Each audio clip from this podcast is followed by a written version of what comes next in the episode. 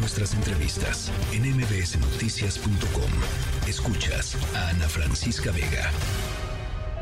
¿Cómo carajos? Finanzas personales con Adina Chelminsky. Adina Chelminsky, andamos en R de Revolución, las finanzas personales. ¿Cómo está eso? ¿Cómo está eso? Te voy a decir hoy que estaba pensando en de qué hablar hoy. Me llegó a la mente esa canción que probablemente a todos nos enseñaron en, en la escuela. Eh, a mí me la enseñaron evidentemente en la primaria que ya llovió.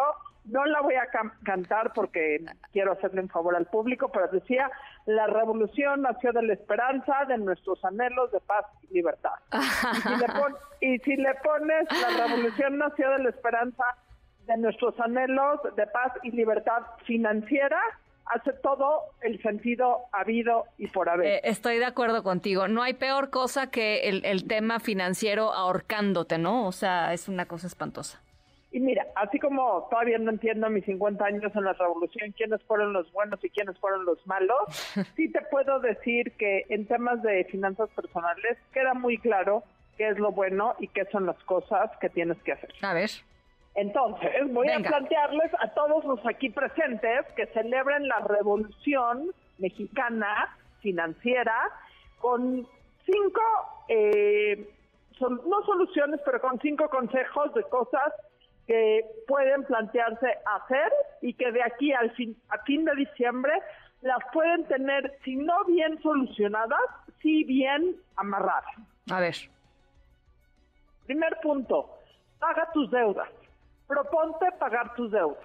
Algo completamente revolucionario es tener una vida financiera tranquila en donde las finanzas no te, en donde las deudas, perdón, no te estén ahogando en el día a día.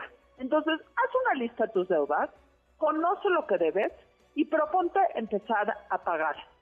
Uno de los temas más comunes es que no empezamos a resolver el tema de las deudas porque lo tenemos barrido eh, abajo del tapete y no sabemos realmente qué es lo que está pasando. Entonces, toma control de tus deudas y empiézalas a pagar.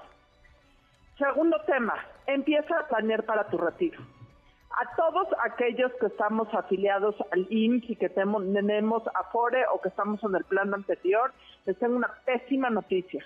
El dinero que van a recibir de su Afore o el dinero que van a recibir del plan previo a 1973, o sea, a 1973, no les va a alcanzar para absolutamente nada para vivir en su retiro. Necesitamos empezar a hablar de ahorros adicionales, de tener planes personales de retiro y poder tener un pequeño ahorro que complemente si es que tenemos estos ahorros.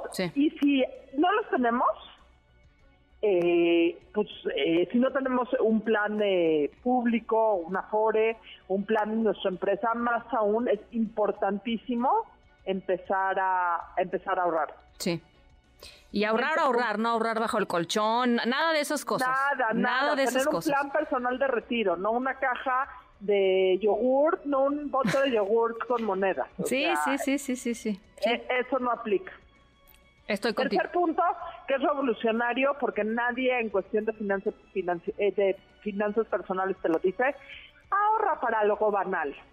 La verdad es que pensamos que las finanzas personales es sufrir el dinero y no es sufrir el dinero. Tienes un gusto que te quieres dar, en serio tienes un gusto que te quieres dar, quieres ir a un restaurante que realmente tienes ganas, te quieres comprar cierto objeto que realmente tienes ganas, tienes ganas de ir fin de semana con tu pareja a algún lado, ahorra para eso. Sí, sí. Siguiente punto completamente revolucionario. Haz un presupuesto. Lo hemos hablado aquí una y mil veces y por más que lo hablamos... Eh, casi nadie hace presupuestos nunca, Dina. Casi nadie hace presupuestos y hace toda la diferencia. Me voy a remitir al primer punto que te dije, que es el de las deudas, y está muy relacionado al tema del presupuesto. No hacemos las cosas y no tomamos control porque no tenemos los números y no sabemos en dónde estamos parados. Porque el tema del presupuesto lo tenemos ahí barrido igual que el tema de las deudas. O sea, ojos que no ven, corazón que no siente. Sí. Pero empieza a hacer deudas. ¿Cuánto gastas? ¿En dónde estás gastando? ¿En dónde puedes recortar tus gastos?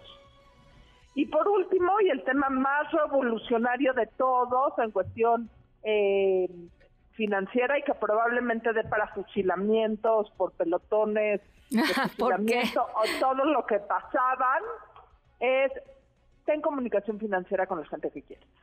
Sí.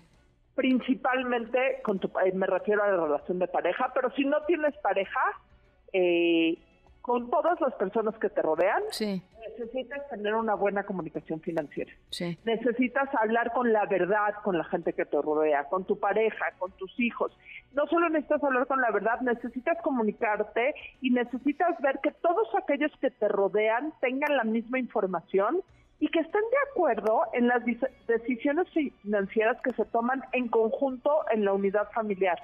No es aquí mis chicharrones truenan como si fueras héroe revolucionario. Sí, o, o esta cosa de eh, de, de muchas personas, muchas cabezas de familia que se sienten responsables u obligadas u obligados a, mantener situaciones eh, económicas complicadas en secreto, ¿no? Como si ellos tuvieran o ellas tuvieran la, la total responsabilidad de resolver todo este, y entonces mejor ya ni le muevo porque todos se angustian. no, pues ni modo, hay que hablar, ¿no? O sea...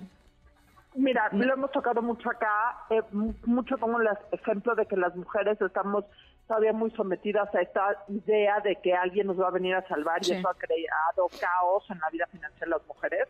Pero los hombres también están amarrados a esta idea mágica del hombre como todo salvador.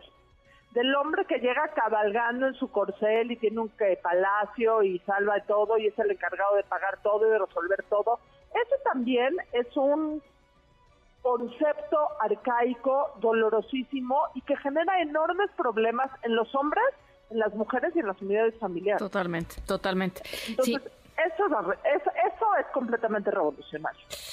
Bueno, pues ya son varios puntos, Adina. Este, algunos de ellos ya hemos platicado, otros no, pero creo que lo más, más, más importante y fundamental es que eh, paso a pasito la gente vaya eh, educándose financieramente y eh, tomando las decisiones correctas para tener control de su vida financiera, porque así ganes poquito o ganes muchísimo, eh, te va a hacer, te va, te va a servir, o sea, hacerlo te va a servir. La libertad financiera no es ganar muchísimo dinero, la libertad financiera es poder tomar buenas y pensadas decisiones con el dinero que ganas. Evidentemente siempre ganar más dinero te da posibilidad de tener mayor rango de acción, pero no, no, es no necesariamente es así. Necesitas tomar buenas decisiones. Bueno, pues ahí está. Adina Chalminsky, buen arranque de semana. Un abrazo. Un abrazo. Noticias.